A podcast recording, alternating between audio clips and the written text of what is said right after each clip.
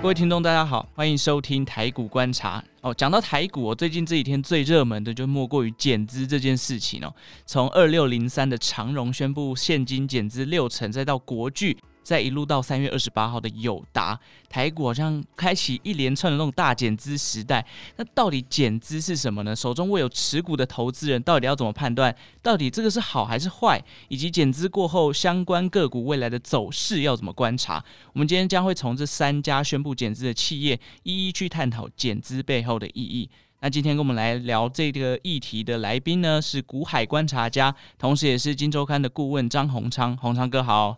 呃，主持人、各位听众，大家好。好，眼看就是许多台股的龙头企业都开始宣布减资了，像我们刚刚提到的长荣啊、友达、国巨等等的。那其中减资还会分成现金减资，然后弥补亏损的减资跟实施库藏股的减资。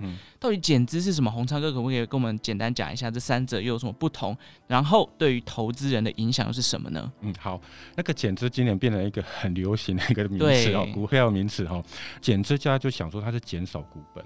对，好，那减少股本的钱要往哪边去呢？一种就是什么，把赚到的钱呢分给股东，嗯，哦，就说减资嘛，好，我把本来出的钱、出资的钱哈还给股东，是，哦，这是第一种情况，对，就是大家现在讲的现金减资，对，好，那第二个是这家公司过去呢亏损很多年。累积的亏账上亏损非常多，嗯，已经亏到已经不行了，甚至说在上市公司哈，如果净值低于五块的话，啊，可能会全额交割，甚至下市哈。是，那这个部分他赶快用股本去填补过去那个窟窿，啊，这就叫弥补亏损的减资。挖东墙补西墙，哎，赶快叫股本减少了哈。那现金减资的话，大家都知道会有会有那种节税的概念嘛哈，名目上是把过去你出的钱。股本的钱我退给你，所以这个税法上它不能对你课税，我只是把我出了出资的钱拿回来而已哈，所以这不能课税，它有好处在这里，是今天大家讨论很多的地方哈。是，那第三个就是呃大诶大家也常听到就是库藏股减资哈，这部分就比较小，影响也比较小，为什么？因为公司实施库藏股呢，规模都不会太大，然后从市场上由现在的市价哦去买回来，好，那本来说大部分都是要给转让给员工。好，然后激励员工能够认真的做事，这样子哈。可是万一哎买回来之后呢，股价下跌了啊，没有人要认了哈，那公司很多就是把它注销了，哦，把它注销掉。啊，注销这部分就会减少一点点股本，好，啊，这就是库存股减资。是。OK，好，这三种，我们现在看到，其实像现在的友达、长荣跟国巨，其实都是现金减资啊。嗯、那减资就像刚刚这个红昌哥讲到，缩小股本嘛，嗯、那相对的手中持股数可能会变少。嗯哼。对于小股东而言，可能哦，你手上的股数就会稍微的降低一点哦。嗯哼。那为什么红昌哥最近好像大减资时代，好多公司都在减资哦？其实 台股企业真的好像有十几家都在做这个现金减资这件事情。是是，其实哦，这个是我们要回归我们的历史哈。我们开始，我们要想回顾一个历史哦。是，其实大家有没有想到，在五年前，大概五六年前，嗯，你有没有觉得是我们的社会弥漫的一种气氛？什么呢？很讨厌有钱人哦，仇富，仇富，非常仇富。所以那时候就开始啊，呃，政府就开始说，哎、欸，那我们来改一下税法。大家还记得那时候有什么正所税？哦，对，对，有没有开始流行的话要提正所税？是。然后后来又一大堆什么健保补充。捐了也要也要克也要针对股利去下手，对。后来就有流行一句话说：“哎，我当个股东领个股利，我要被剥四层皮呀！”哎，对啊，好不容易领到股利，就还要被剥剥剥这个皮，这样。对啊，你看正所税、证交税、健保补充捐，还有所得税，哇，好惨啊！哈。对。可是那时候的气氛是什么？让着我们的立法院想要赶快通过一个针对有钱人来课税，还有富人税。那时候呢，你看看这些钱呢，这些钱大家。政府为了要钱，然后大家民众为了仇富，可是对有钱人来讲的话，诶，你要突然拔我的鹅毛，在税法上就说课税就是拔鹅毛会很痛，对，很痛，他就会想说，那我干脆来想办法来做一个避税的动作。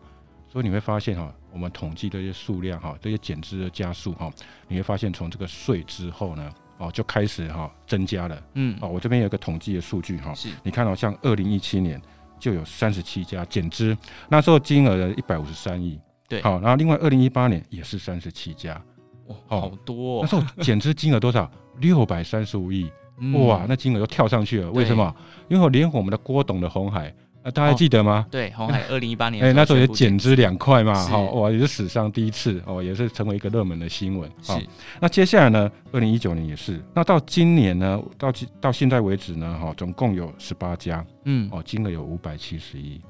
更多嘞，十八就五百七十。对对，那这几年因为我们有有一个巨量级公司嘛，包括友达哈，包括那个长荣嘛，是是是。那这几年累积下来金额已经破千亿啊。中间虽然我们有林权有在经过税法再修改一次啊，哈，但是把股利分离课税，但是这个减资风潮就没有衰退，嗯啊。那过去的减资呢，都还蛮受欢迎的，对，是说今年的减资哈就踢到铁板，像长隆就下跌了哈，友达第一天也是下跌了哈，对。那另外一个哈，我要讲一个原因，讲一个原因就是哈，现在公司的账上哈。真的现金非常多啦，嗯，哎呀，真的是、哦、台湾人。现在以前我们是说钱眼角目哈，现在上市会公司也是钱眼角目哦。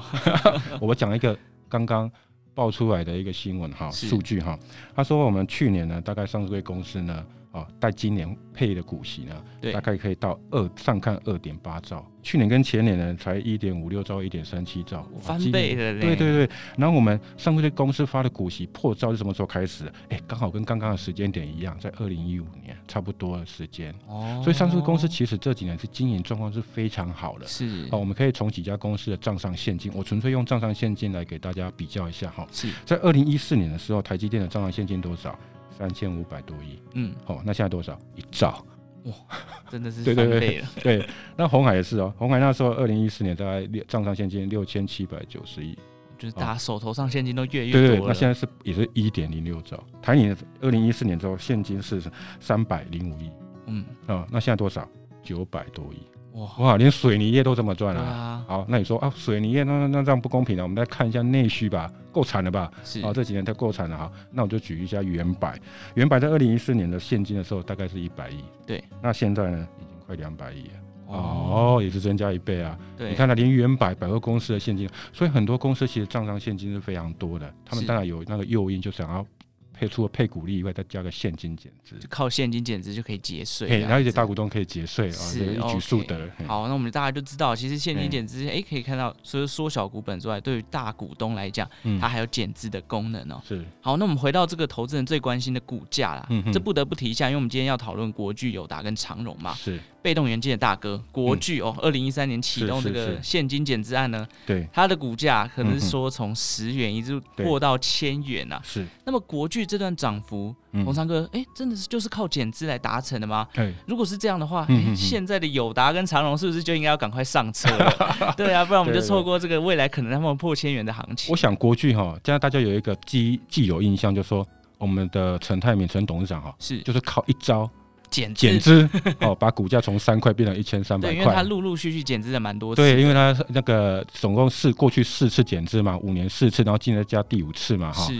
那大家只要提到减资，第一印象就是国巨哈。是。那其实国巨的减资，你想想看。单纯一家公司如果都靠减资，股价就会上涨，那我什么事都不要做，大家都减资就把业务部部门裁掉就好了，我都靠减资，股价就上涨嘛。是，所以你仔细想想，根本没有那么单纯嘛，哈。对。那我们的陈董事陈泰明董事长又用了什么绝招呢？除了减资以外呢，他其实有一个很大的绝招，就是说什么？大家有没有在另外想到一件事？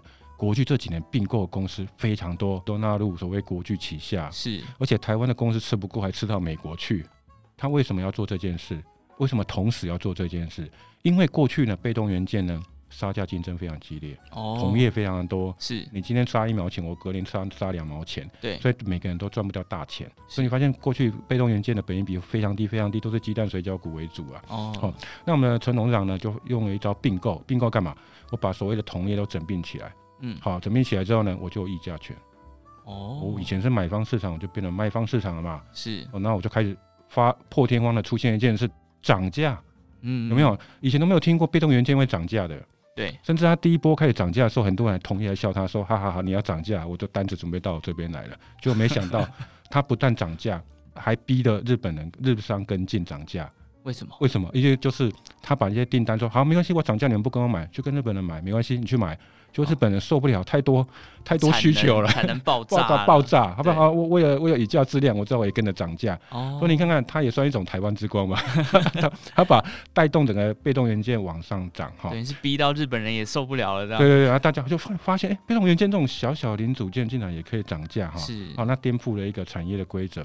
所以呢，后来被被动元件涨价之后呢，你就发现，哎、欸，再配合一个减资股本瘦身的情况，对，EPS 专家。毛利率增加，对，哦，有没有？股价也增加了，对对，EPS 嘛，毛利也都上升了，那 股价没有道理不走，对，就股价最高到一千三嘛，好，对不对？这就是他厉害的地方哦，哦，所以他就是他配套。所以可以看得出来，其实除了国巨减资这件事情，嗯、他还做了一件事情，就是并购自己的同业，对，等于说把这个自驾权拿回到自己手上，是是是。然后剩下最大的竞争对手，因为你的产能已经没有办法负荷了，你也变相必须要以价质量，对对。然后你觉得，哎，大家的被动元件这个市场的报价就开始上升，是是是。进阶的你的毛利跟股价就跟着一起走。对，所以大家可以注意到，所谓的减资。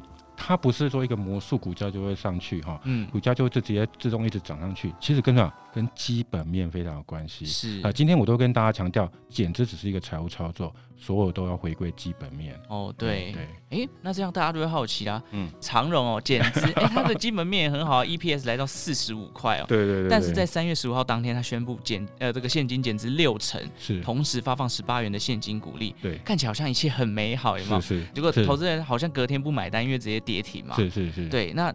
最近股价也是一度疲弱，大概在一百三十元附近徘徊。是是是。那市场上好像对于这种减资的议题，好像多空交杂。那刚刚王长哥人提到要回到基本面。是。那对于长荣减资，我们到底要怎么客观的来解读？嗯嗯、我想啊，今年减资哈，应该刚刚刚提到国巨是发扬光大，对不对？但今年的减资是踢到铁板，很多公司是踢到铁板，长荣是最是最明显的哈。而且这个减资的议题就是因为长荣而起的哈。哦，对。那我要跟大家讲几个原因哈。第一个。长隆的减资的确是大家没有想到的哈、嗯，那减资减资六块哈，但股价为什么下跌？其实是它有一点叫代罪羔羊的意思。为什么？因为大家还记得吗？如果你看那个股价，大家其实在今年过去不是货柜股去年的跌很惨嘛，还曾经跌破百元嘛，哈，哀鸿哀鸿遍野这样子，很多还发毕业文，对不对？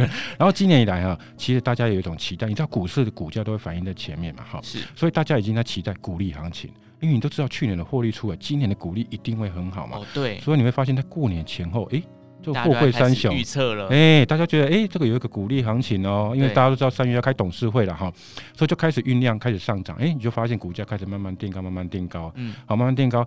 结果那个它就垫高的时候呢，其实我要告诉大家，就说哈，在那个股利宣布的时候，其实就已经利多出尽了。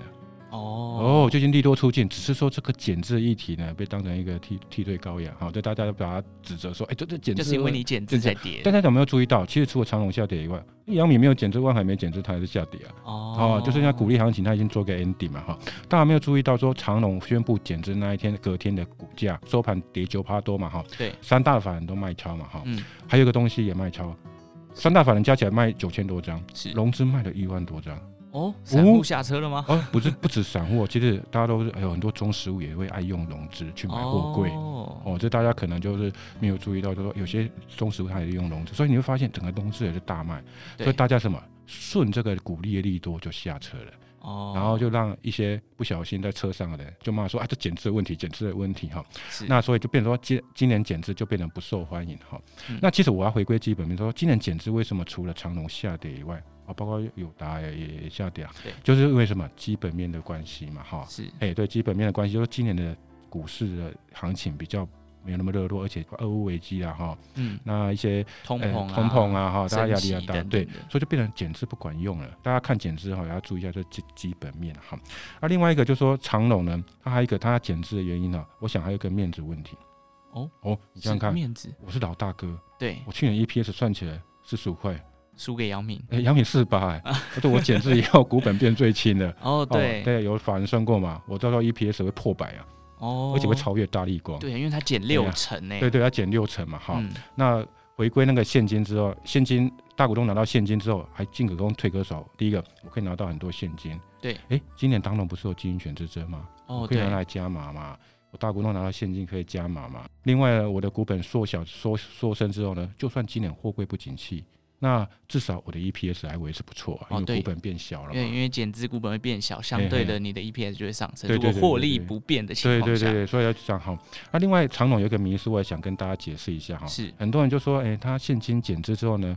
啊、呃，很多人就说他办现金兼增资哈，在引进特定人来护自己的经营权哈。对对对。那后来当然这个东西被大家澄清了，就说哎，金管会一年内不会让你让你那个现金减资啊哈。是。这个由来是什么？就是我刚刚提到的红海减资，二零一八年红海减资，为什么有一个红海条款？哦。好，金管会当时就被立委逼问说，啊，那么多公司在减资，啊，你们都都都在逃逃税啊、避税啊，你们不管一管嘛哈？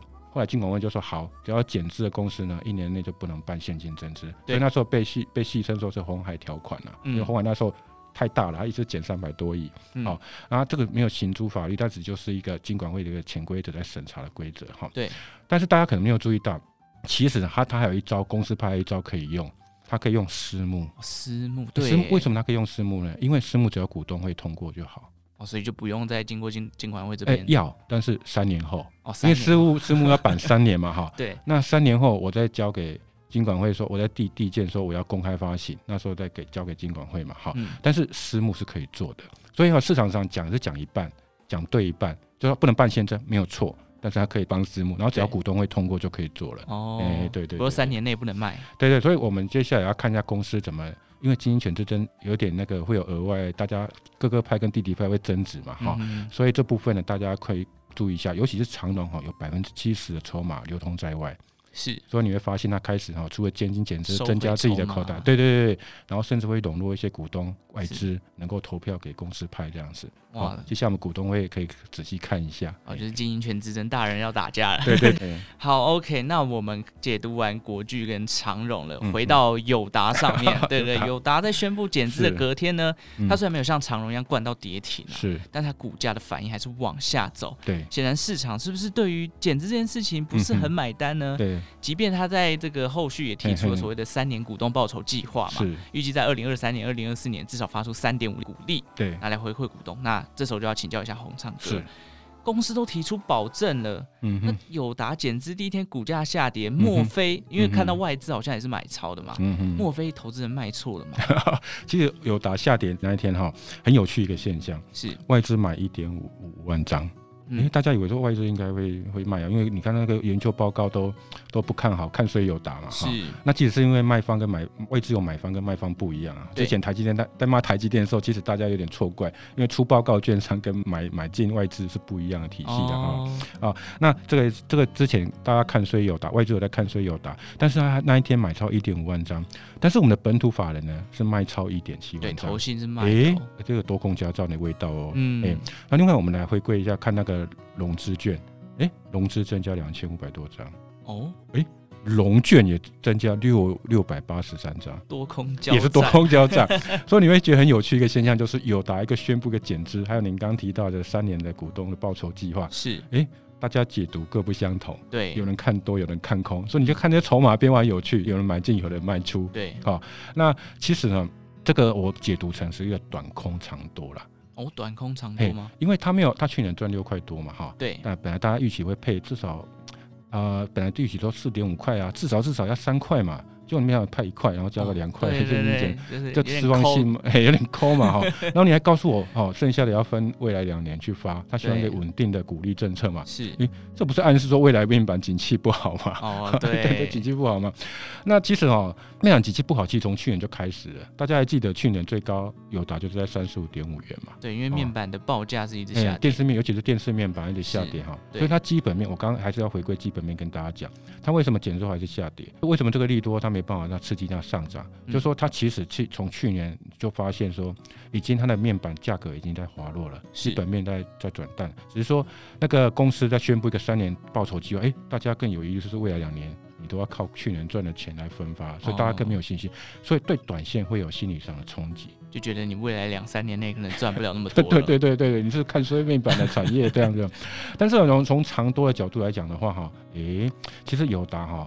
你发现友达现在股本多少？将近一千亿，好大、啊。他的他的另外一个哥们群创也是超过一千一千零六六十多亿，为什么那么大？有历史原因的嘛，我们都知道，嗯，就是因为过去都产能竞赛嘛，对，我们每一代每一代每提升一个面板厂，扩厂，啊，非常扩产哦，然后竞争的哈，是，然后后来流血竞争，亏了一个很暗淡的岁月，就是什么？因为中国那边的他们都补贴政策也很多产能，像百分全世界百分之六十的产能在中国大陆哈，那可是这个这几年呢，为什么有达或群创股价还不错，财经也不错？因为大家他他们台商哦，台商也很聪明，对，那既然我低阶没办法跟人竞争，我开始往高阶去走嘛，开始转型，你都要车用面板嘛，这个毛利比较高嘛哈。那技术的障碍比较高一点哈，所以呢，过过去历史遗留的大股本，不要再让它这么大、那么肥胖了嘛哈。嗯。所以我现在透过减资，像这次减资就可以降到七百多亿嘛哈。对。那如果假设明后年公司还要继续减资的话，股本它更瘦小的话，诶，那再加上我往那个高毛利的产品去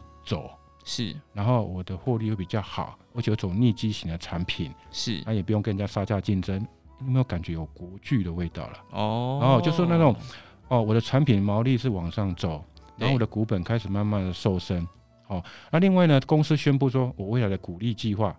它的目的是什么？除了按，除了当然大家解读说暗示说可能面板景气不好以外，另外呢，他想要吸引比较长线的投资人。哦，啊，因为投资人希望有稳定的股利收入嘛。对。好，所以他的意思也是希望长线投资人换成比较长线投资人当股东。哦哦。所以整件友达的简直就比较偏短空长多来解读。哦，所以可以听到红糖哥这样讲一下，哎、嗯欸，把股本慢慢缩小，然后往利基型的产品去做，拉高整个公司的毛利。是是。未来的股价可能因为股本又缩小，EPS 看起来也变好了。对。那股价就有可能。如果下一代液晶显示器那个有布局有成，对，他现在有要要去扩厂嘛，哈，要去新一代，然后另外那个股价做合理的修正。是哦，那个法人法人报告大部分都说他们他们面板股大概股价净值比了哈，对，大概在零点三零点四是历历史低点嘛，是，但是现在大概零点六零点八嘛，哈、哦，相对哎、欸，如果经过这一次哦，因为面板现在在叠价嘛，哈，如果经过下跌，哎。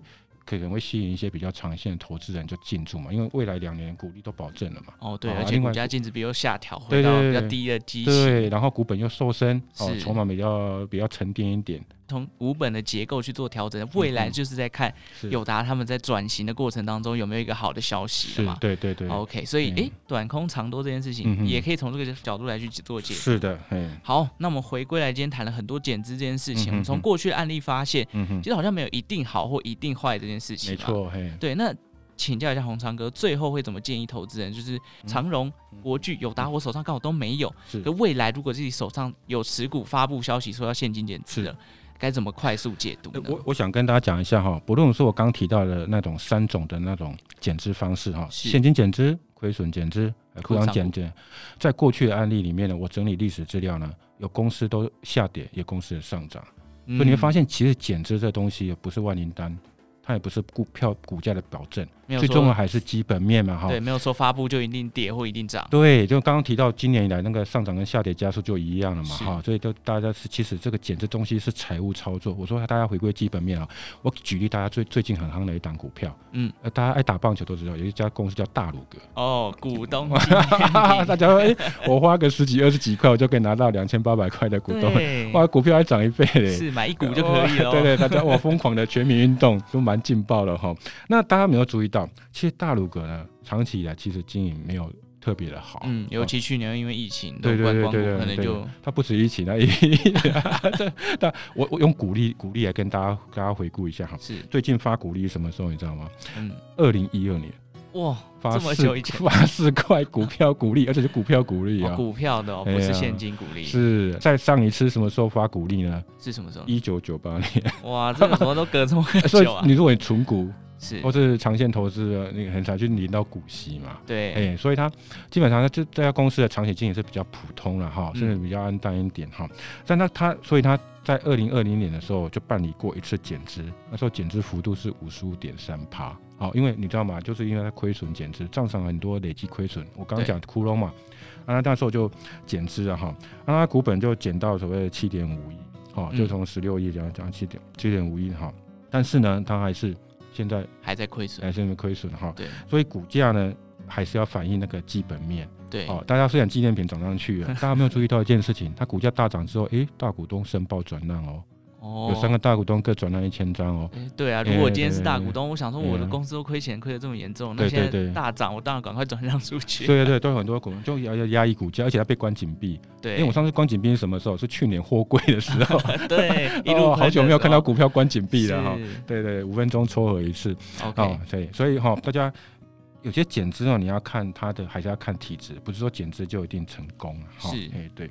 我们可以听到，就是从大鲁阁，然后再到长荣、友达、国巨简直，真的就是还是要回归红长哥讲的基本面啦。嗯，好了，那今天谢谢红长哥带来的分享，也感谢大家今天的收听哦。如果喜欢台股观察的节目呢，也欢迎在留言区给我们我们五星的评分。有任何问题或是建议，也欢迎在 Apple Podcast 留言告诉我们。祝福大家投资顺利哦，我们就下次再见喽，拜拜，拜拜。